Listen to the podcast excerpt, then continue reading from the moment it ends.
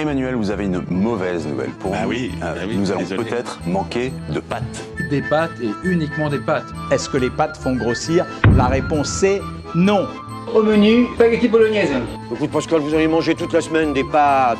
Oh non, on mange encore des pâtes. Vous avez tous choisi les pâtes au, pâtes au beurre.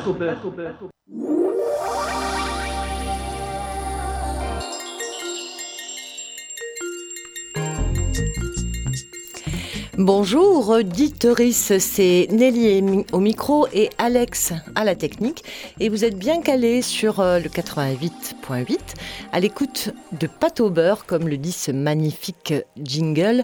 L'émission par et pour les étudiants. Alors, vous le savez, je n'en suis pas une, mais je suis entourée de 14 d'entre eux. Ce sont les étudiants du master information scientifique et médiation en environnement.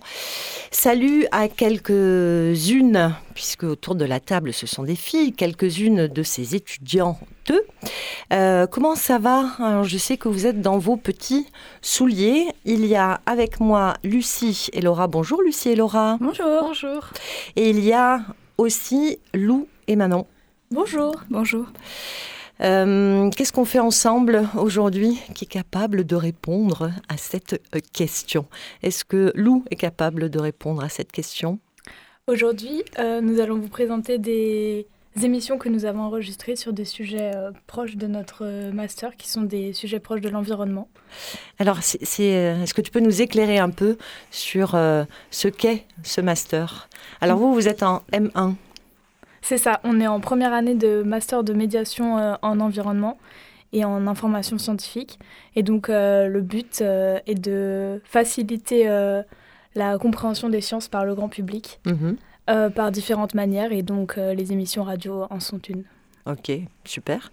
Euh, Manon, euh, qu'est-ce qu'on peut dire euh, de ce qui nous a euh, habité quand on a préparé cette émission? En fait, on a brainstormé et puis de, de vos têtes, de vos cœurs sont sorties aussi des, des envies, certaines plus intellectuelles, d'autres plus émotives et politiques?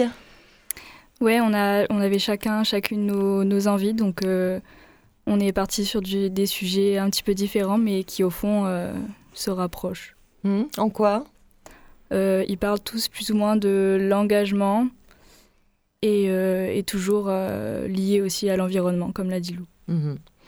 Alors donc pendant toute cette émission, on va faire défiler euh, euh, une- des sons. Euh, vous êtes parti avec des enregistreurs, vous avez fait du montage, on a échangé, réfléchi. Il y a des choses très réussies, il y a des choses qui le sont un peu moins parce qu'en fait l'idée n'est pas que vous soyez des professionnels de la radio, mais que vous ayez un, outil supplémentaire euh, euh, à pouvoir utiliser dans votre euh, future profession. Est-ce que vous savez déjà les unes et les autres que vous, vers quoi vous vous dirigez Qu'est-ce, que, qu'est-ce qui vous attend? Est-ce qu'il y a des- déjà des idées ou pas du tout? Ou quand on est dans un master comme ça, on le fait et puis on se pose les, les questions après? Alors, qui veut euh, dit Lucie, Laura, vous n'avez pas parlé encore? Euh, je crois que ouais, on est tous encore un peu confus Ouais. sur ce qu'on veut. Mais euh, après, bah, il y en a certains qui veulent euh, travailler plus euh, en contact avec le public, d'autres moins, certains euh, dans le milieu associatif, d'autres euh, dans le milieu un peu plus euh, institutionnel. Ce qui est bien, c'est que c'est très diversifié. Mhm, C'est Donc, on a possible. le choix, ouais. Tout est ouvert en fait. Exactement. Bon, c'est chouette. Ouais. On commence? Enfin, on a déjà commencé, hein, mais euh, on, on- on va un peu plus loin dans ce que vous avez euh, fabriqué. Euh, et c'est avec votre travail à toutes les deux qu'on va commencer. Le centre enjeu que vous avez... Comment vous avez trouvé le centre enjeu et pourquoi vous avez eu envie de, de faire un son, Lou et Manon, sur le centre enjeu Alors, euh, on s'est dit que euh, ça nous intéressait de faire un sujet sur l'éducation à l'environnement Mhm. et plutôt sur l'éducation pour les enfants. Et, euh, et donc, on a cherché des structures qui faisaient de l'éducation à l'environnement sur Marseille. Donc, il y avait euh, des fermes pédagogiques et puis il y avait d'autres centres d'éducation comme celui-là. Et donc, on est parti à leur rencontre et on a réussi à les interroger. Tu, tu nous présentes un peu ce qu'ils font, qui ils sont, même si on va découvrir beaucoup de choses dans le son que vous avez fait. Alors oui, je pense qu'il y aura beaucoup d'informations euh, dans ce qu'ils vont nous dire, mais c'est un centre qui, euh, qui dépend de la mairie de Marseille Mhm. euh, et donc qui fait des animations pour des scolaires euh, pendant la période scolaire et pendant les vacances scolaires, ils accueillent des jeunes de centres sociaux ou d'autres centres de loisirs qui viennent donc et qui peuvent faire une balade dans les calanques, observer la biodiversité, puis faire des animations sur l'environnement et sur ce qu'ils ont appris pendant la randonnée. On écoute? C'est parti. L'enjeu, c'est un dispositif Ville de Marseille euh, direction de l'animation éducative et de la jeunesse. Sur le temps scolaire, c'est des enfants de primaire. Euh, et ensuite, sur le temps des mercredis, des vacances scolaires, ça va être aussi bien des matères que des enfants de primaire, que des collégiens. On accueille aussi les enfants des cités éducatives, dispositifs de l'État. Donc du coup, là, la tranche d'âge est vraiment variée. Je suis enseignante en classe de CE1. Là, c'est dommage, aujourd'hui il pleut, mais l'année dernière, on avait fait une randonnée aussi. Donc euh, dans les calanques, c'est sympa aussi. Il y a pas... Il y a des profils d'élèves qui n'ont pas forcément la chance d'aller se promener euh, dans les calanques, donc euh, c'est pas mal, c'est bien.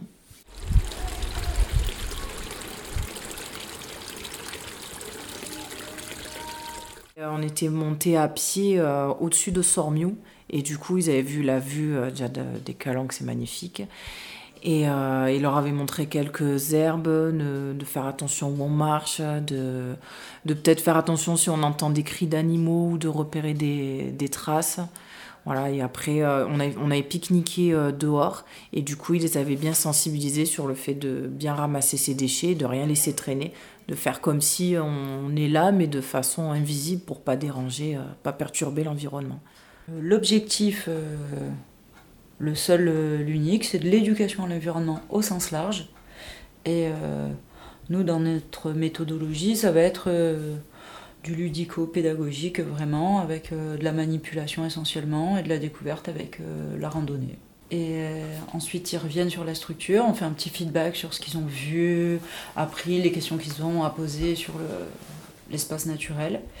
Et euh, ensuite, on fait des ateliers sur l'environnement. Euh, alors, ça peut être sur la biodive, sur les déchets, sur l'eau.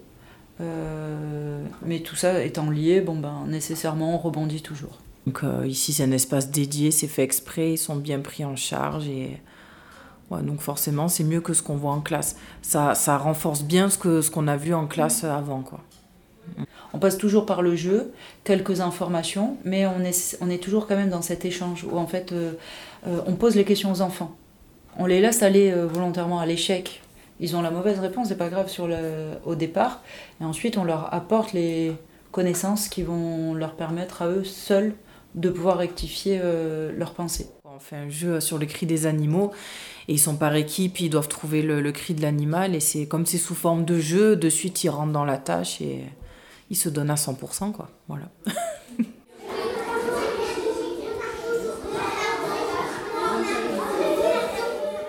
a parlé sur le tri dans la poubelle pour trier par exemple les déchets comme euh, le verre, le plastique, tout ce qui est papier. Et euh, aussi aujourd'hui, on a, on a aussi un peu découvert des choses. Par exemple, comment les arbres vieillissent. Ils vieillissent en fait euh, quand, tu, quand tu, parfois on coupe les, les branches ou alors on regarde sur les branches et ben en fait on a, on a des genres de cercles et du coup en fait grâce à ça plus il y a de cercles et plus en fait euh, euh, en gros, avec les cercles, on peut savoir l'âge. Et le point au tout départ, c'est euh, quand il vient naître.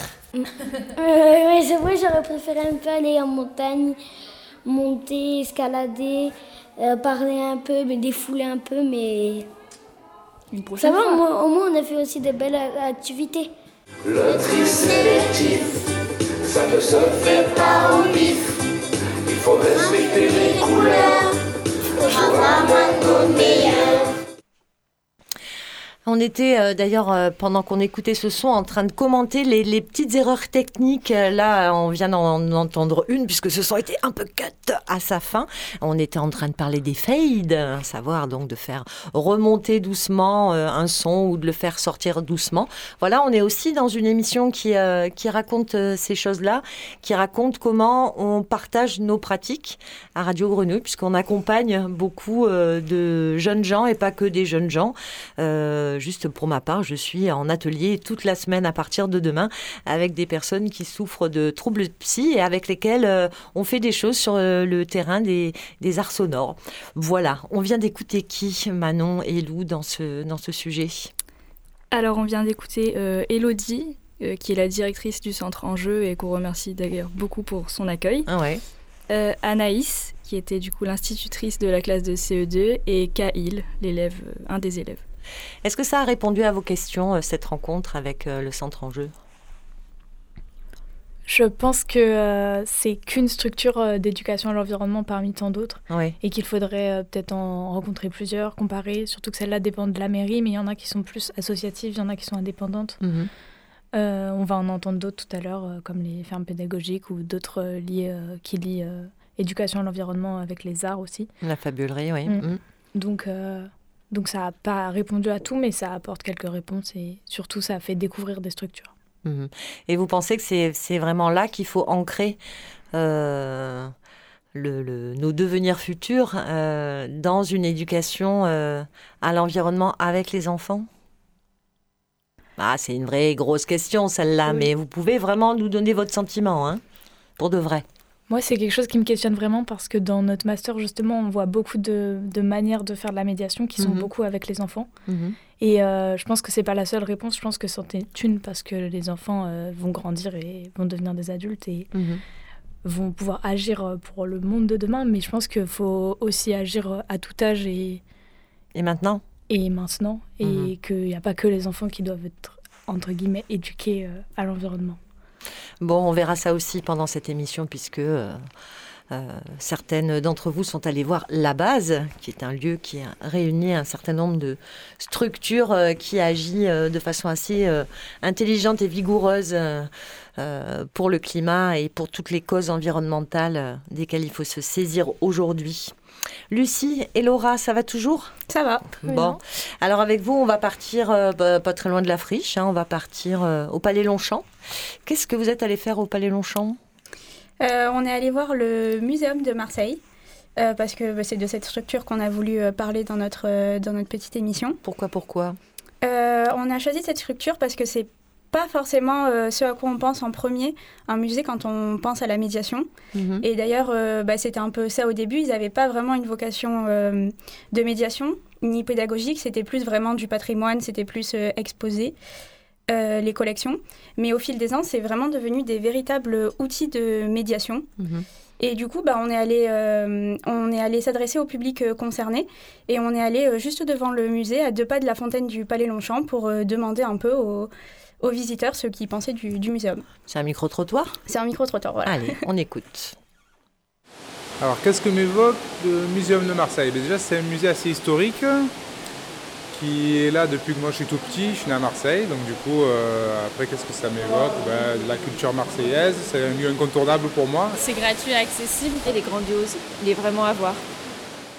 Selon eux et elles, le Muséum de Marseille n'a rien à envier à ceux des capitales européennes. J'ai déjà visité beaucoup de musées, notamment à l'étranger, dans les capitales européennes. Après, euh, ceux, de, Marseille sont tout aussi enfin, à la hauteur de tous les musées européens que j'ai pu visiter. J'ai visité des musées, oui, mais euh, ils n'étaient pas aussi diversifiés en- Il n'y avait pas autant d'animaux, autant d'espèces. Il y en avait moins. Tout le monde a particulièrement adoré les animaux. Oui, les animaux préhistoriques et autres, c'est un intérêt familial, je dirais. On peut voir euh, des animaux, taille humaine, mais ça serait bien qu'il y ait un petit descriptif euh, plus de leur environnement, de, de- de leur spécificité en fait, de ce qu'ils font, euh, combien de temps ils vivent, euh, ce qu'ils mangeaient. euh. Ben, c'est magique qu'on puisse voir tous ces animaux qui ont disparu et on les a devant nous. D'ailleurs, c'est surtout pour les voir en vrai que les gens viennent. Euh, ben, c'est bien de venir voir en live des choses euh, et les les toucher ou les voir de près, plutôt que les voir sur un écran. C'est toujours, euh, toujours, plus enrichissant, je trouve.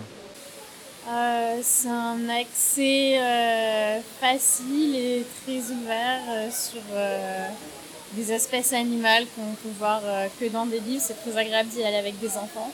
C'est une alternative en fait, parce qu'on a éno- il y a énormément de, reportages, de documentaires, tout ça. Donc là, c'est une, c'est une, alternative intéressante où on peut voir euh, des animaux taille humaine plutôt que devant un écran.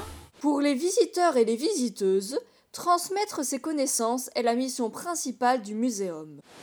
On vient avec les enfants pour leur montrer pour la première fois. Du coup, ben, c'est la transmission d'une culture et d'un patrimoine. Je pense que c'est toujours le but de, de m'enseigner l'histoire du monde, mais partout. C'est la préservation d'un patrimoine naturel. Euh, il faut toujours euh, savoir d'où on vient pour euh, envisager l'avenir correctement. Donc, bien sûr, c'est important.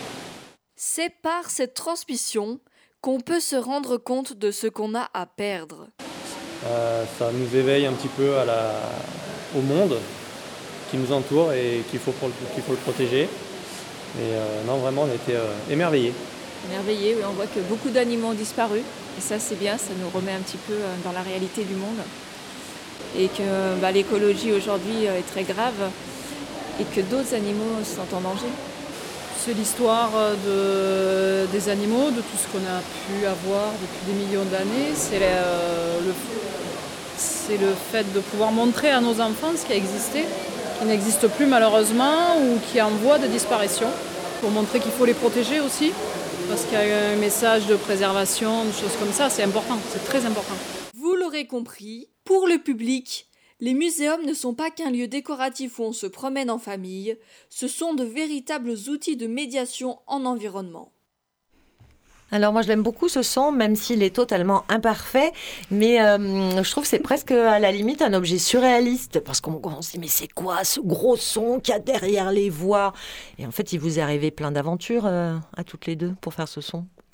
Ouais, on a eu du mal à, à, avoir des, à trouver des, des gens à, interviewer parce que le musée dépend de la ville de Marseille. Du coup, c'est toujours un peu plus compliqué que si on était allé voir euh, une structure qui est indépendante. Il faut des autorisations, il faut plein de choses. Et on vous a pas répondu. Vous avez euh, envoyé plein de mails et c'était n'était pas simple du tout. Disons que le timing de l'émission correspondait pas forcément au timing euh, des, des réponses du service presse de, de la ville, même si au final ils ont fini par nous répondre, mais un peu trop tard malheureusement. Et qu'est-ce qui, alors, je pense que les auditeurs ont, on réussit à comprendre ce qui faisait ce son, puisque si on situe le son, ben voilà, il est fait au Palais Longchamp. Et qu'est-ce qu'il y a au Palais Longchamp? La fontaine. Voilà, il y a une très très grosse fontaine qui, est vraiment extrêmement sonore. Et quand on apprend à faire du son, bah voilà, c'est aussi ça. On, apprend, euh, on tente d'écouter et puis on n'entend pas. Et puis euh, on fait des choses, on les tente. Voilà, on est dans, ce, dans cette émission tentative. En tous les cas, moi je vous félicite d'avoir été aussi euh, tenace. Et d'ailleurs, cette, les sons que vous écoutez d'ailleurs, auditeurs et auditrices dans cette émission, seront retravaillés pour être euh, mis en, podcast euh, sur euh, vos meilleures plateformes. vous allez toutes les deux, Lucie et Laura, aller à la rencontre de la scénographe du musée, c'est ça? Laura? Oui, c'est ça, de Eva Hernandez Rodriguez de l'agence 7 Lego qui a été la scénographe de, bah, du parcours permanent du muséum et on va pouvoir l'interviewer pour avoir une perspective différente du coup côté côté, euh, bah, du coup, derrière, euh, enfin, en amont, et plutôt mm. que qu'on pourra comparer du coup avec les, avis du public. Euh, Lucie, quel est le, l'animal peut-être que qu'est-ce qui t'a fait un peu sensation quand tu es rentrée au muséum d'histoire naturelle? Vous l'avez visité, vous êtes allé voir les expos. Qu'est-ce qui qu'est-ce qui t'a plu? Qu'est-ce qui t'a emballé? Bah, un peu comme, euh, comme, le, euh, comme les, les, gens dans le public l'ont dit, euh, c'est la diversité des espèces. où dans le musée, il y a beaucoup, oui, beaucoup d'espèces, et dont certaines que moi, personnellement, je ne connaissais pas. Ah, par exemple Quelle découverte as-tu faite? C'est pas une colle, hein. Si tu sais pas, si tu sais plus, tu ne sais plus. Bah, euh, il y avait des espèces, bah, je ne sais plus trop le nom, ah bon, c'est pas grave. Euh, mais des espèces de rongeurs que je ne connaissais pas et que j'ai découvert, donc euh, ça... Très bien, c'était une, c'était une belle découverte. C'est ça. Merci à... On a fait le tour? Oui. Hein? Merci à toutes les quatre.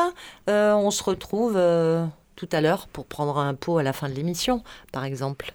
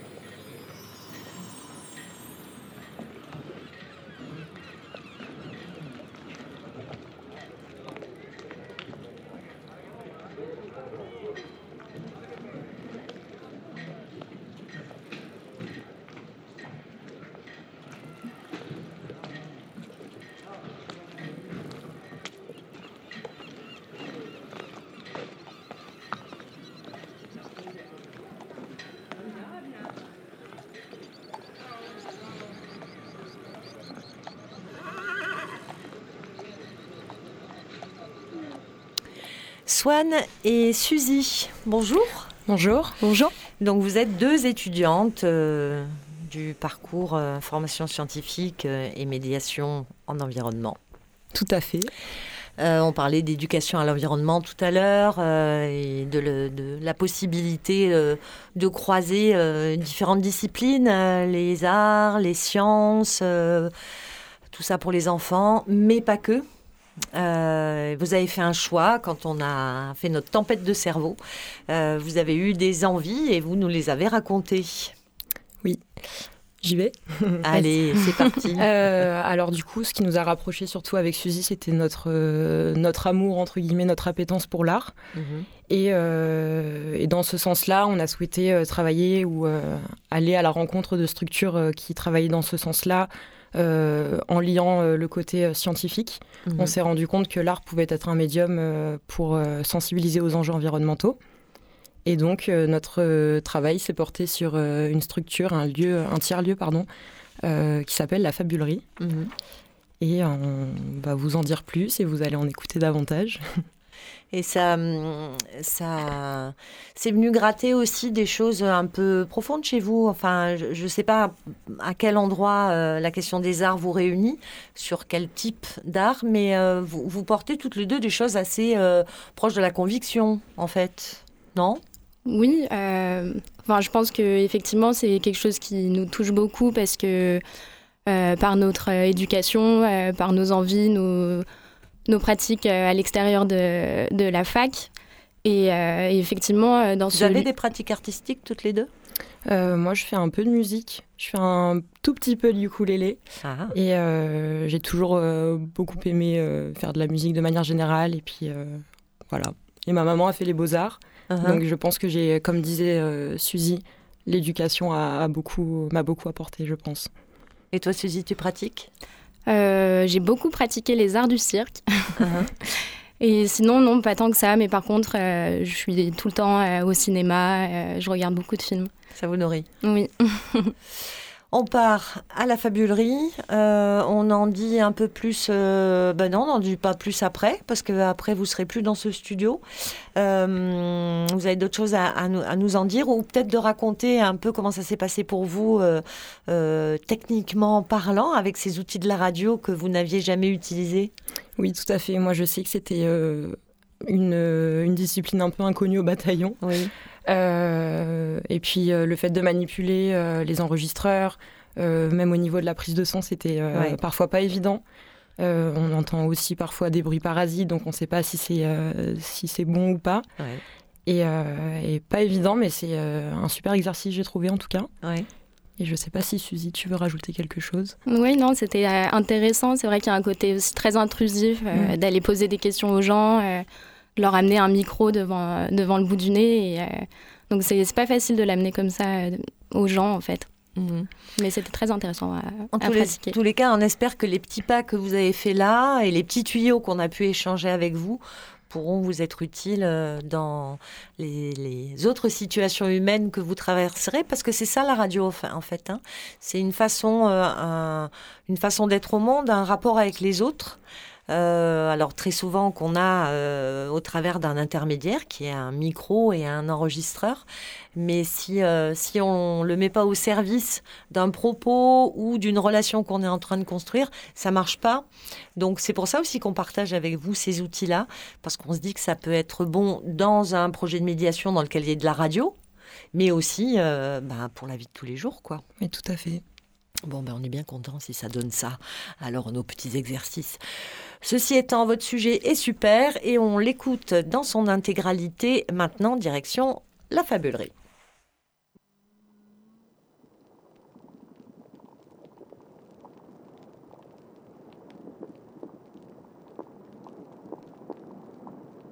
Mes amis, si vous êtes réunis ici, c'est que vous avez trouvé ma valise de voyage.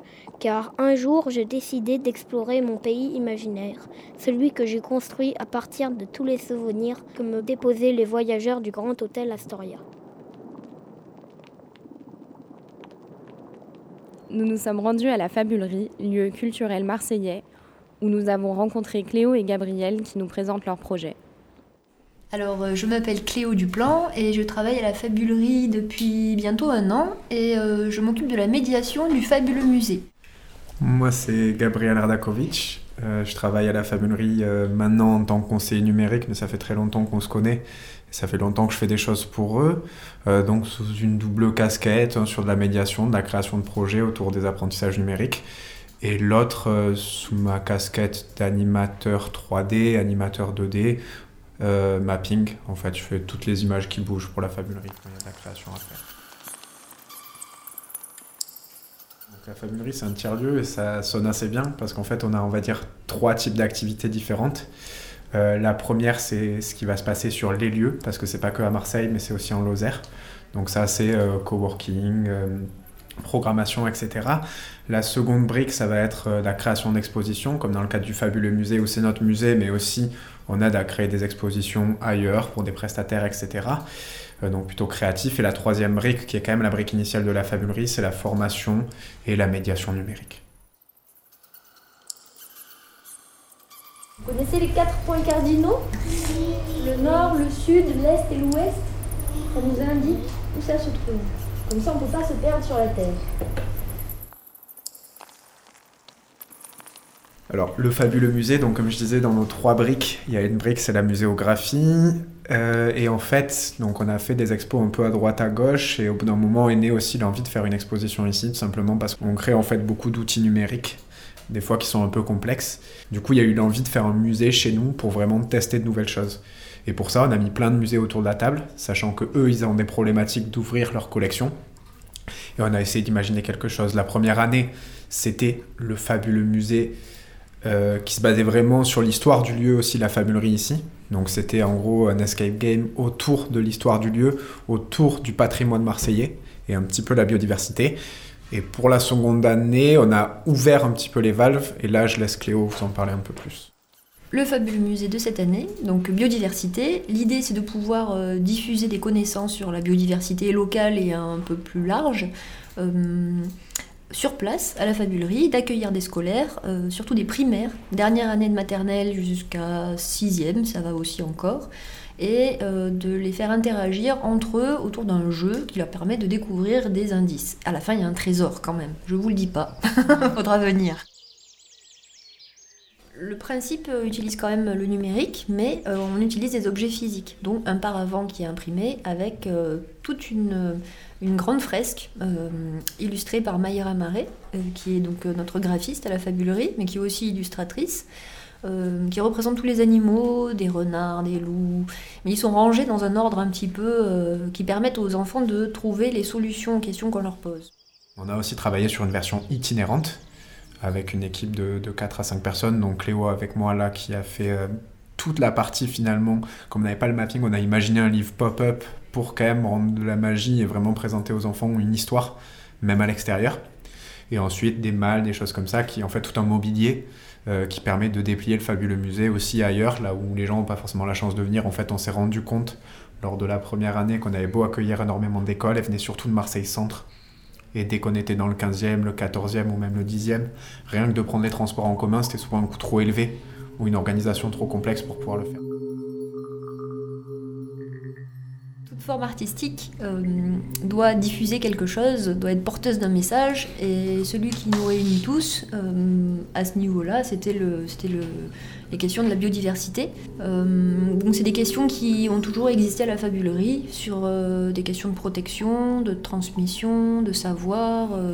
on est dans des tentations du vertueux. Euh, ouais, moi, euh, ma petite métaphore, c'est que du coup, nous, on fait beaucoup de numérique.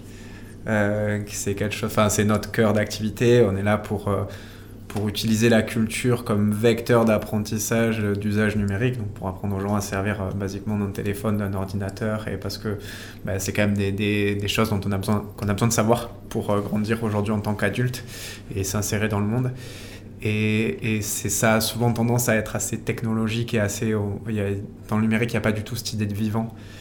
Et du coup, je pense que euh, pour, euh, c'est un peu le, pour compenser euh, ces technologies un peu froides, qu'on a aussi beaucoup envie de parler des choses qui vivent. Voilà. Et il y, a, cette espèce d'équilibre à trouver entre une société très numérique et puis aussi le fait qu'on est quand même entouré de choses qui vivent et qui fonctionnent pas du tout de la même manière, pas en binaire.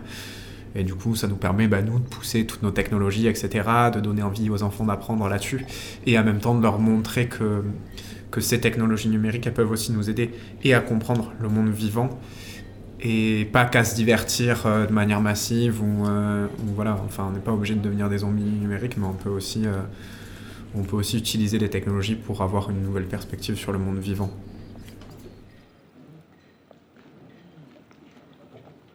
Nous sommes en 1891 et je viens de fêter mes 8 ans. Mon papa est le concierge du Grand Hôtel Astoria. Et chaque année, mes camarades partent en vacances tandis que moi, je reste ici dans les murs du Grand Hôtel. Cependant, les voyageurs de toute ville se succèdent. Parfois, ils passent la porte de la loge et me déposent un petit cadeau. Une pomme de pin, une pierre précieuse, une photographie, un souvenir de leur périple et de leur voyage. À partir de tous ces souvenirs, j'ai construit un monde extraordinaire où la nature est la reine, où le vivant est roi.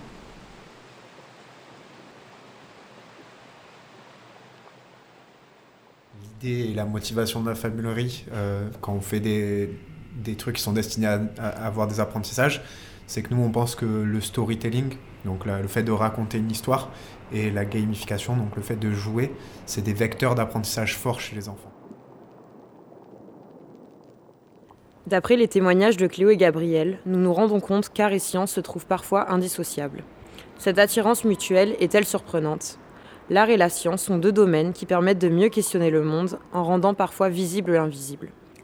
L'art peut aider à sensibiliser le public aux enjeux environnementaux de manière plus émotionnelle, créative et concrète, ce qui peut mener à des changements de comportement et d'action en faveur de l'environnement.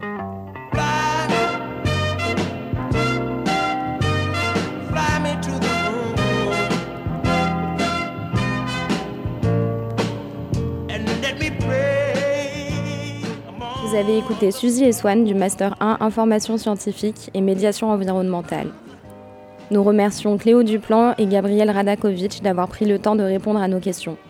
Théo Radakovic, designer sonore, pour la bande-son du fabuleux musée, utilisé pour notre émission, ainsi que toute l'équipe de la Fabulerie.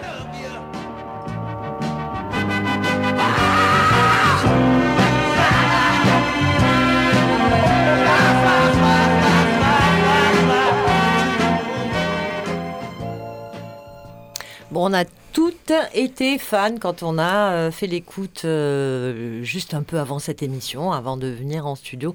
On a toutes été fans de ce sujet qui est bien fabriqué euh, par Lou, par Suzy et Swan. Bon, moi, j'arrête pas de me tromper sur les prénoms. Je l'ai pas fait encore, mais je sais pas si je vais y arriver. Quoi, je vais y arriver jusqu'à la fin de l'émission? Paul et Clara Oui. Oui. Bon, merci. Vous recevez Robin et Antoine de Coquelicot Carabine parce que cette émission est, est riche dans ce qu'elle raconte. Elle est riche aussi dans les formes et formats. Là, il, il va s'agir de, de musique. Vous avez eu envie de, euh, ouais, de mettre de la musique dans cette émission. Alors ça, on en avait parlé. On en voulait de la musique et euh, vous vous êtes dit euh, euh, que ce serait chouette d'avoir des musiciens en plateau. Ils sont là avec nous. Merci d'être là tous les deux. Et puis que qu'en fait la musique était aussi une forme de médiation. Paul, Clara. Oui, alors je pense que pour nous c'était important de d'ouvrir un petit peu euh, les esprits aussi, parce Mhm. qu'on a pu voir euh, avec les, les autres euh, émissions radio proposées euh, des, des formats peut-être un peu plus classiques, euh, avec Ouais, la de présentation, reportage, exactement, d'entretien. de musée, etc. Mhm. Et on s'est dit que euh, la musique était aussi un lieu qui nous permettait de pouvoir échanger, de défendre des, des sujets qui nous tiennent à cœur. Donc euh, pourquoi pas le proposer Et là, euh, vous avez parlé d'un. Alors, vous allez nous dire, hein, c'est vous qui allez mener euh, l'entretien, d'un groupe étudiant qui s'appelait Coquelicot Carabine. Moi, c'est comme ça hein, que j'ai en- entendu parler de vous, Co- Coquelicot Carabine. Et on s'est dit, allez, on écoute un petit extrait. Et puis, bah, si ça nous plaît, on, on les invite. On a écouté, ça nous a plu. Donc, on vous invite. Euh, c'est Paul, euh, conjugué à Clara pour l'entretien. C'est toi, Paul, qui commence? Ouais, je crois que c'est toi, Paul. C'est Clara. Et c'est mais- Clara, bah raté, donc. Juste avant, nos, Y a pas de mal. nos amis de Coquelicot Ra- Carabine, on les a rencontrés dans nos études. Ouais. Enfin, je les ai rencontrés personnellement dans nos études, donc j'ai trouvé ça pertinent de les amener ici. Mhm. Ils sont plus étudiants à l'heure actuelle, mais ils vont nous en parler, je pense. Donc Lara, je te laisse introduire le sujet. C'est parti. Alors bah, tout d'abord, euh, merci à vous d'être venus. Euh, donc vous êtes tous les deux euh, chanteurs du groupe euh, Coquelicot Carabine qui a été formé en, en 2020. Arrêtez-moi si je me trompe, il n'y a pas de souci. Euh, Peut-être tout d'abord si vous pouvez vous présenter rapidement, qui êtes-vous, d'où vous venez, qu'est-ce que vous aimez faire dans la vie? Euh, c'est rigolo que ce soit Robin et moi qui soyons là. Euh, parce qu'on est peut-être euh, les deux du groupe qui avons le plus de points en commun. euh, bon, on est les deux voix et c'est pas, pas vraiment un choix d'avoir amené les voix ici parce que déjà, on en reparlera peut-être, mais dans le groupe, euh, globalement, tous les rôles, on cherche à ce qu'ils soient équivalents. Mais bref, Robin et moi, on a tous les deux grandi dans la Drôme, à Mhm. Bulle-Baronnie. Euh, on a, on s'est formé à la musique là-bas et euh, on s'est retrouvé par hasard dans la même euh, licence aussi à Marseille. Euh, une licence qui a exacerbé des comment des volontés de militance. Et du coup, on s'est retrouvé aussi à travers ça. Et donc, bon, on a fini par, par se retrouver dans le même groupe de musique, quoi. Ok, super. Donc vous êtes un groupe de six membres, donc composé de deux chanteurs vous-même et de quatre musiciens. Donc vous produisez une musique qui mélange euh, pas mal de styles euh, différents. Et est-ce que euh, vous pouvez justement qualifier votre type de musique? Je ne sais pas si vous avez des termes précis. On n'a pas de terme, on est dans de la recherche. On tâte, on essaye de faire des synthèses de nos diverses influences. donc on a appelé ça de la poésie fusion parce que on parle, on, on part de ce qu'on a envie de raconter. Et euh, pour la forme, euh, on va fusionner, on va essayer d'attraper de manière un peu organique, un peu, euh, un peu pas, pas forcément calculé en avance les, différents, les différentes influences qui du coup aussi évoluent avec notre, notre prise en maturité. Et donc, Vous avez on- quel âge tous les deux? On a 22 et 23, 24 déjà, ça y est. Ça pousse? Le doyen du groupe. Euh, et du coup, bon, bah, on, a commencé euh, par euh, des styles musicaux euh, qui nous qui nous faisaient vibrer à l'époque, des choses plus tournées vers le hard rock et le rap, comme le premier morceau qu'on a sorti, Nature Morte. Et maintenant, on évolue dans d'autres directions. donc, c'est difficile. Poésie fusion, c'est bien, c'est fourre-tout. Ok, super. On va peut-être euh, pouvoir euh, proposer de, passer un, petit passage justement euh, du live session Nature Morte pour nos, nos. Pardon.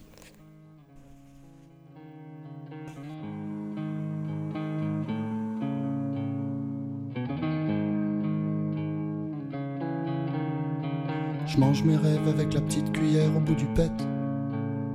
Je veux voler jusqu'au bout du monde. J'irai par la rivière, j'irai par la tempête.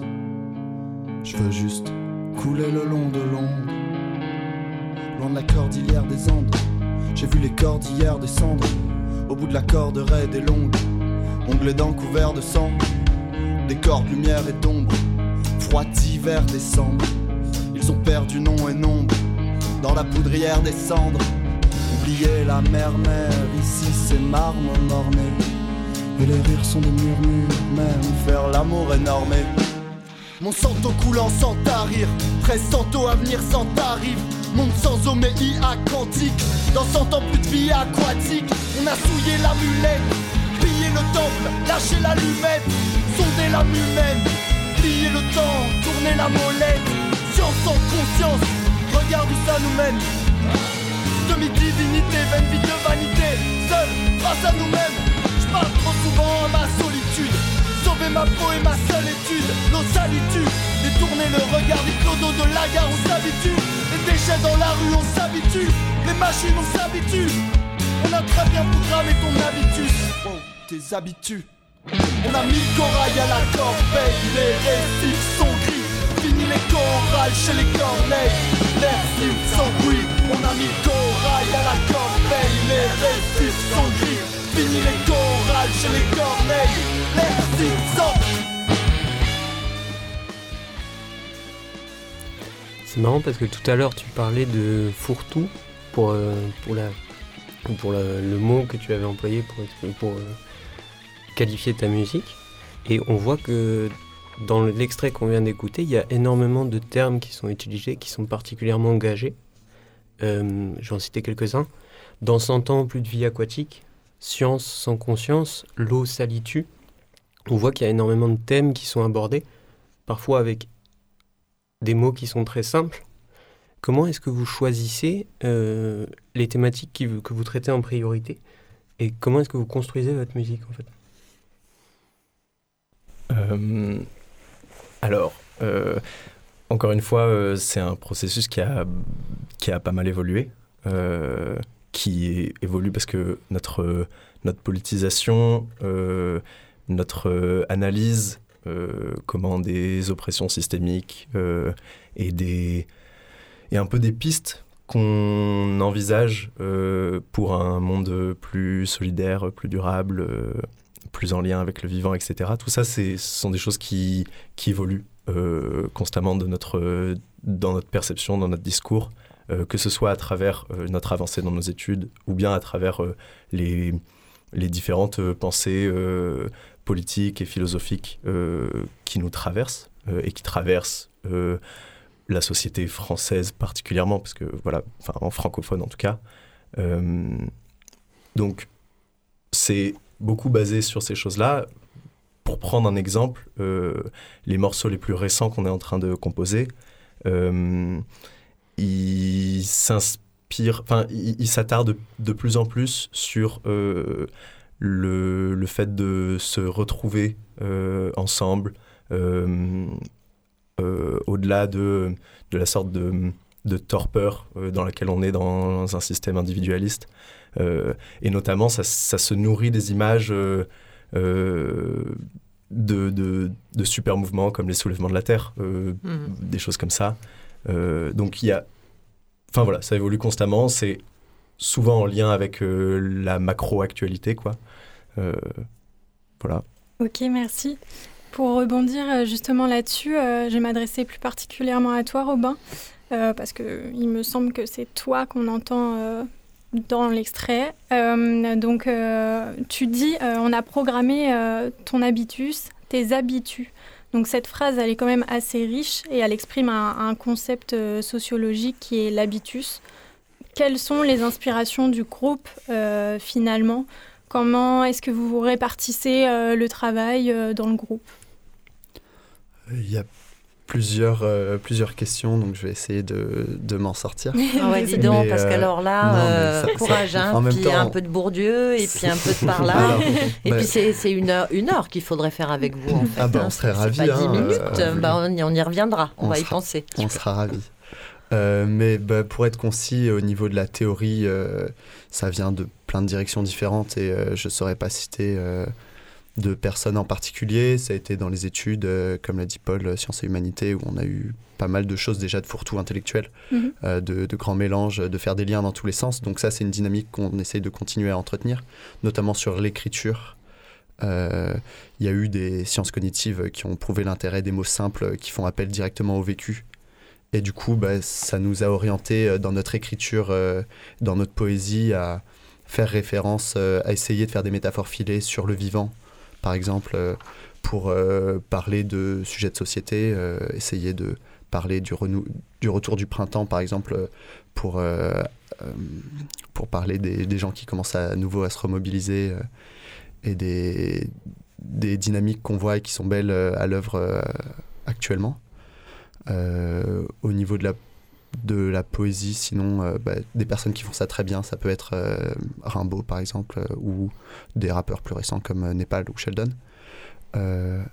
Et après, comment est-ce qu'on travaille? Bah, Généralement, du coup, on part d'une émotion ou d'un récit qu'on a envie de, mettre en place et on essaye collectivement euh, d'apporter des idées musicales qui peuvent venir de styles musicaux différents et d'écrire à deux en discutant ou d'écrire même à plusieurs.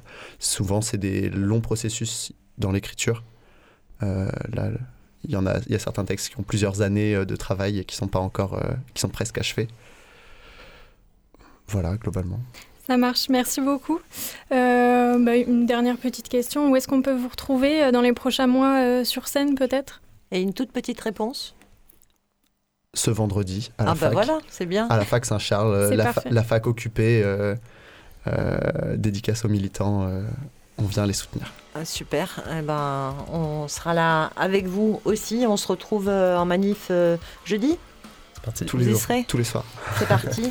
Merci. Et là, euh, j'espère que vous aimez le hard rock, Ça va. le métal. On en, on en revient. Ouais, bon bah voilà. Alors on part avec Gojira et c'est Manon qui viendra nous dire pourquoi ce choix tout à l'heure. Merci beaucoup. Merci beaucoup.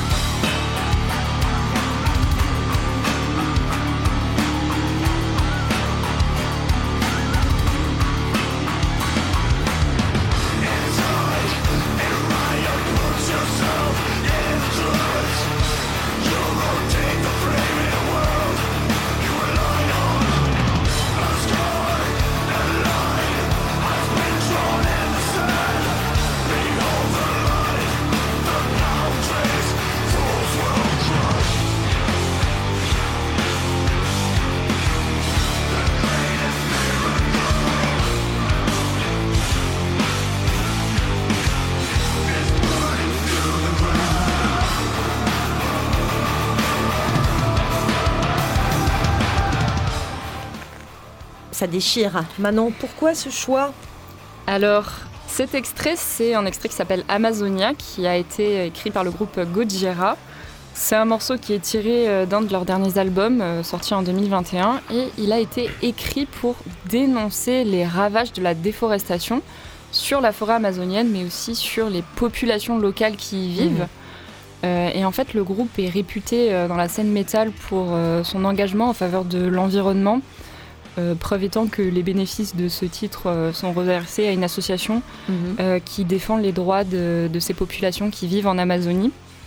Et ainsi, bah, Gojira met régulièrement son talent au service d'une nature en souffrance et en devient un peu bah, le porte-parole musical. Et je pense que c'est très inspirant. Mhm.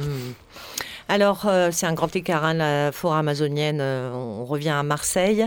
Euh, vous êtes allé, avec vos micros, nous faire découvrir la ferme pédagogique du roi d'Espagne, qui est toute proche donc de la mer et de, de la Pinède aussi.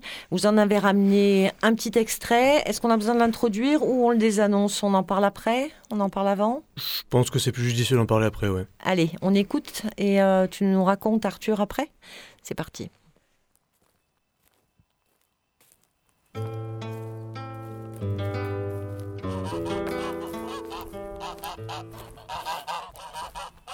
Euh, alors moi je m'appelle Marie-Victoire, je travaille euh, à la ferme du roi d'Espagne, je fais partie de l'association l'ANACE et du coup je fais partie des euh, six fermiers et fermières qui travaillent ici. On est une association qui est délégataire de services publics, du coup on travaille sur une ferme municipale.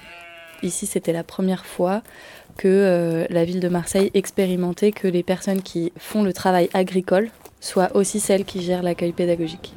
Les personnes qui font euh, du maraîchage, euh, de l'élevage, sont euh, de la même équipe que les personnes qui font l'accueil des classes, etc. En général, pour la première visite, on passe la matinée avec les animaux. Donc, on rentre dans les enclos, on fait une action pour s'occuper de cet animal, donc nourrir, brosser, ramasser les œufs, des choses comme ça. Et les enfants peuvent passer du temps, observer. Et avec les végétaux, c'est souvent plus compliqué d'intéresser euh, les enfants ou même les adultes. Et euh, du coup, là, on a un, jardin pédagogique. C'est un lieu, la ferme, où en fait on parle de la vie, de la mort, euh, de, l'amour, enfin voilà, de la reproduction, de, de plein de mystères, de qu'est-ce qui se passe dans cet œuf. Euh. 80% du temps, euh, les enfants, ils arrivent avec euh, l'idée que les fermes, ça sert à s'occuper des animaux. Parce que je pense que les fermes, dans l'imaginaire, euh, ça marche très bien, ça sert de support pour des livres, des dessins animés, donc ils arrivent beaucoup avec cet imaginaire-là. Et l'objectif, c'est qu'ils puissent comprendre que les fermes, à travers le monde, ça permet de nourrir les gens. Et que ce qu'ils ont dans leur assiette chaque jour, et ben, d'une manière ou d'une autre, que ce soit comme nous ou différemment, euh, ça a été euh, produit par des gens et que c'est un métier. Nous, on est très, très attachés à l'agriculture paysanne, donc on a envie de leur parler aussi de l'agriculture paysanne, de tout ce que ça comporte. Et puis de leur euh, parler aussi de choses que, que nous, on connaît pas quand on grandit à Marseille, de en fait le petit élevage que les gens ils peuvent avoir chez eux, les quelques poules, le petit potager, et que tous les gens à travers le monde ne vont pas forcément dans des supermarchés. Moi, je suis, mais je pense c'est assez personnel, mais moi, je suis assez attachée au fait que les fermiers et les fermières n'ont rien inventé, que la nature, elle nous nourrit, en fait. Et ça, c'est trop, trop beau, quoi. Et de, de, de, se rendre compte à quel point la nature est incroyable. Un des gros enjeux, c'est, euh, pour nous, en tout cas, c'est de, de, de fonctionner euh, collectivement, de ne de pas avoir de chef et de le faire savoir, d'essayer d'être une ferme féministe aussi. Ça, c'est un gros enjeu. Notre activité pédagogique est financée par la mairie. Sinon, tout le reste, on est autonome, donc on doit euh, se financer. Et euh, l'agriculture, c'est c'est pas un domaine euh, qui qui permet d'obtenir beaucoup de financement. C'est clairement un engagement politique parce que sinon tu peux pas faire ce métier si t'es pas engagé politiquement. En fait, on fait tous, on est tous payés au SMIC à 24 heures et on en fait tous au moins 40. On a envie que ce projet il soit intelligent, donc on fait plein de choses qui sont pas payées parce que euh, on va euh, récupérer de la drèche à Zoumaï euh, pour que les céréales soient pas jetées mais qu'elles soient données aux animaux. On a des toilettes sèches et toutes les personnes qui viennent ici utilisent des toilettes sèches donc il faut ramener de la sciure. On fait beaucoup de récup. Sur notre logo, il y a écrit agriculture paysanne et collective à Marseille. Et donc je pense que c'est ça, c'est de faire de l'agriculture avec les gens, pour les gens,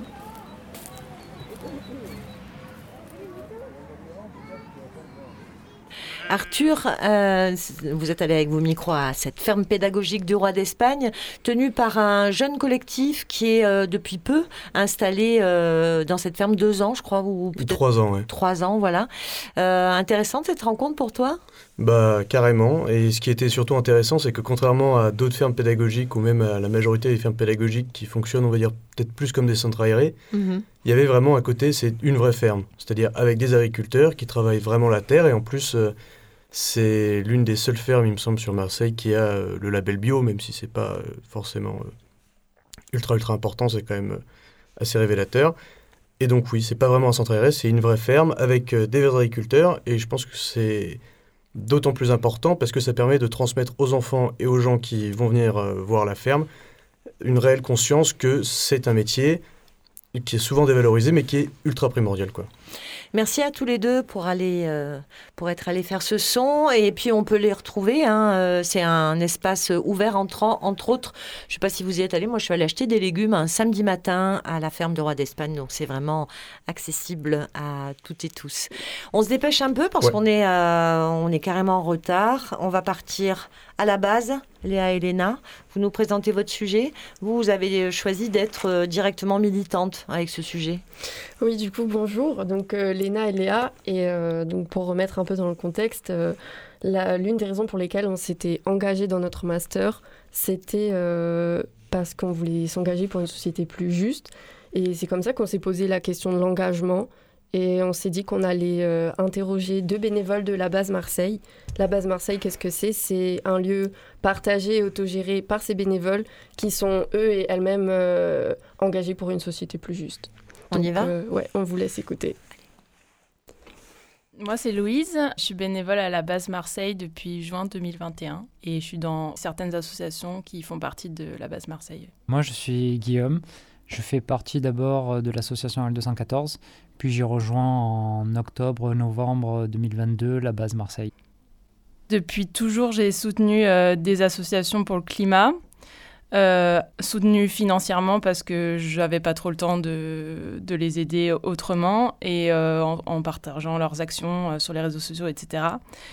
Et puis quand je suis arrivée sur Marseille, à un moment donné, je me suis dit, bon, j'ai vraiment envie de, me bouger et de, faire quelque chose, d'être vraiment dans l'action. Et du coup, euh, bah, en fait, je suis venue à la base Marseille, euh, un peu par hasard, euh, parce que j'ai vu qu'il y avait un accueil des nouveaux et des nouvelles sur Instagram. Et en fait, j'ai passé la porte et je suis jamais repartie parce que c'est un peu une grande famille et ça nous permet aussi d'avoir accès à beaucoup d'associations de collectifs qui, se, qui se bougent et qui sont sur le terrain. Et ça permet d'avoir un bel éventail et du coup c'est pour ça que, que je suis venue à la base.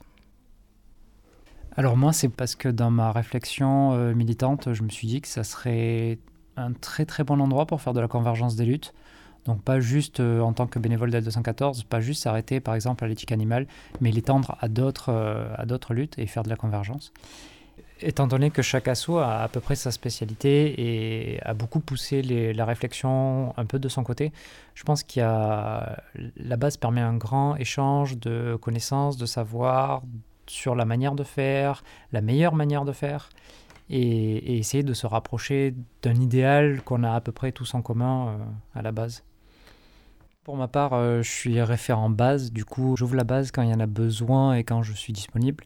Je tiens les permanences le vendredi, je tiens les permanences pour L214 aussi. Et à l'intérieur de la base, je m'occupe parfois des travaux, de la déco et de la signalétique aussi, parce que c'est important. J'essaie d'aider un peu, un peu partout où je peux, mais principalement, c'est là où je suis actif. Là où je suis le plus active, ça va être la trésorerie et la communication. Et je suis aussi référente euh, bar, donc c'est-à-dire que je permets d'ouvrir euh, le bar euh, et de servir les gens avec des bénévoles. Et les gens sont très bienveillants ici en fait. on a un groupe qui s'appelle le groupe de veille, dont son but c'est de voir si les bénévoles se sentent bien quand on fait des choses euh, à l'intérieur des assos, que ce soit des réunions, des actions, des trucs comme ça, c'est nécessaire, mais c'est peut-être un peu épuisant. Et parfois, il y a vraiment ces moments où on se ressource, où on est vraiment tous ensemble, on échange beaucoup de choses, on passe du, bon moment, peut-être avec un peu de musique, avec euh, des bons repas. Enfin, pour moi, c'est les meilleurs moments. C'est, là où il y a vraiment tout le monde, euh, aucune étiquette, tout est, tout est agréable. Et euh, dans des luttes qui sont un peu déprimantes, comme celle pour le climat ou la justice sociale, bah, on en a vraiment besoin de ces moments de, de décompression et de, de bienveillance envers les autres. On fait partie d'un réseau qui s'appelle le réseau des Alternatibas et euh, actuellement il y en a 15 en France. Elle est née euh, en, un petit peu avant le confinement en 2020. Et euh, c'est parti de euh, mais il y avait d'autres euh, associations et collectifs qui ont décidé de, de, monter la base. Et, et, donc la raison d'être de la base, en fait, c'est de rassembler les Marseillais et les Marseillaises dans un lieu commun autogéré, donc qui est la base, pour favoriser la transition et l'accélérer vers un monde plus juste, plus respectueux du vivant et ouvert sur le quartier. Ouais, local pour des réunions, pour des conférences, pour de la créativité, jardiner, pour construire des choses, pour profiter du bar tout simplement aussi. Euh. Là, en novembre dernier, on a fait un chantier participatif pour faire euh, cette superbe pergola qu'on a dans la cour. Et euh, c'était vraiment un, un, chouette moment de cohésion et d'apprentissage pour tout le monde. Donc moi j'aime beaucoup ces moments-là où on peut apprendre à manier certains outils qu'on n'a jamais maniés je pense que la lutte, pour moi, est beaucoup plus efficace à une échelle euh, locale. À des échelles mondiales et nationales, c'est un peu déprimant parfois et ça a l'air vraiment d'une très grande montagne gigantesque. C'est pour ça que je me dis que localement, reprendre les luttes, ça aide à mettre en pratique les choses de manière concrète, à ce qu'elles avancent et à ce qu'il y ait des résultats au final. Et donc ça génère plus d'engagement, en tout cas pour moi personnellement des lieux de quartier comme ça, c'est idéal, je trouve. L'engagement, c'est hum, avancer collectivement vers un futur plus désirable. L'engagement, ça commence déjà par la volonté de vouloir un changement, mais que ce changement ne reste pas seulement dans notre volonté ou dans notre tête, mais qui se réalise et qu'on le mette en pratique. Et en fait, c'est s'entraider et démultiplier notre pouvoir de force, euh, parce que tout seul, on n'avance pas très très loin. Personnellement, je me sens très engagée, mais d'un autre côté, euh, c'est fatigant des fois, mais c'est c'est tellement ressourçant en fait que du coup, c'est un engagement fort, mais qui, qui fait du bien. Quoi. Pour moi, c'est à partir de là où l'avenir se fait, donc euh, autant y mettre le plus d'énergie et le temps euh, possible.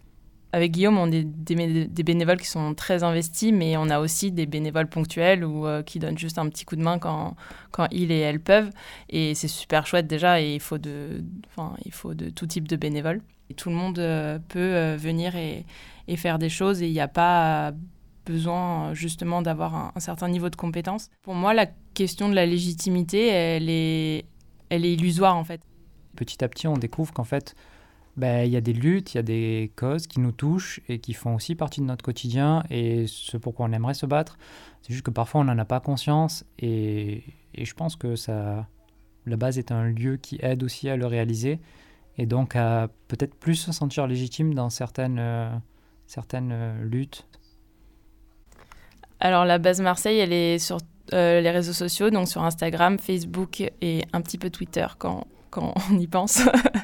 euh, ben sinon, on peut la trouver physiquement au 3 rue Pierre-Roche, euh, à côté du métro Chartreux. Du coup, venez à, à nos soirées euh, d'accueil à la base. Alors, on fait un apéro mensuel tous les derniers jeudis du mois et souvent c'est couplé avec un accueil des nouveaux et des nouvelles. Passer n'importe quand, même à la base, juste découvrir ce qui s'y passe et les collectifs qui y sont. Donc il ne faut pas hésiter à aller voir sur notre site internet, dans l'onglet événements, il y a tous les horaires parce que la base est ouverte quand les collectifs et les associations réservent un espace et elle est aussi ouverte quand les bénévoles sont là pour l'ouvrir. Donc un grand merci à nos bénévoles. Et Léa, alors on peut trouver quels assos et quels collectifs à la base?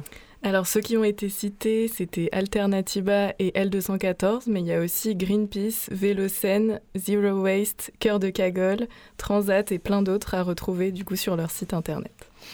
Euh, et tu voulais remercier euh, les, et je voulais les deux remercier, voix. oui, euh, Louise et Guillaume qui se sont prêtés au jeu de l'interview et pour qui aussi c'était leur première interview, donc les félicitations. Waouh Merci à toutes d'avoir euh, participé à cette émission. Pour se quitter, Gwenaël, on a choisi un titre un peu spécial pour vous. Je crois que tout le master, euh, on était pendant toute cette heure avec le master information scientifique et médiation en environnement. Vous êtes le M1. Euh, Peut-être qu'on se recroisera à ces micros l'année prochaine, qui sait. Tu clôtures l'émission en nous présentant, Gwenaël, celui qu'on va écouter? Oui, bonjour. Alors en effet, on vous propose maintenant de conclure cette émission en écoutant un artiste découvert en début d'année. C'est lors d'une rencontre sur le thème de la Méditerranée que Juan Hussein nous a émus pour la première fois en nous contant les beautés d'une nature éphémère. Et euh, à travers un, un rap qu'il nomme géopoétique. Et les mots que nous allons écouter maintenant sont extraits de Jardin d'Éden, un texte écrit face à l'urgence climatique qui lui fut demandé euh, par l'Université d'Aix-Marseille. Merci à toutes, salut à toutes. On vous laisse au Jardin d'Éden.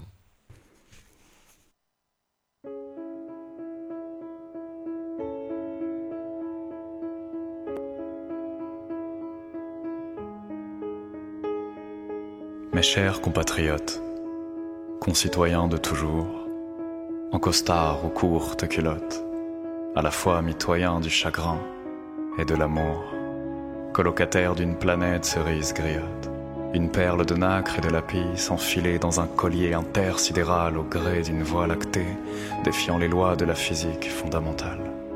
Qu'il est sidérant, n'est-ce pas, de faire trembler nos écoumènes, d'acouphènes, de cupidité, à bord d'un navire monde traversant nos rivières et nos mers agitées nos ciels d'espérance dorés d'un kérosène de vol avide, à la barre du gouvernail des puissances avides David contre Goliath. Une déesse est violentée. Épithélium terrestre ne peut cacher ses stigmates où sont nos récifs champs de roses, nos jardins de jeunesse, les oasis de délices où la quiétude repose nos récits, nos genèses. Les alizés soufflant sur les noréas du dharma, le karma de nos cercles vertueux, nos siècles lumineux, nos promesses virtuoses qui papillonnent dans nos bas-ventres, nos pacifiques passiflores et nos fleurs de frangipanier, ornant le corps et l'âme de muses inspirant le poème printanier où sont, dites-moi, les astres.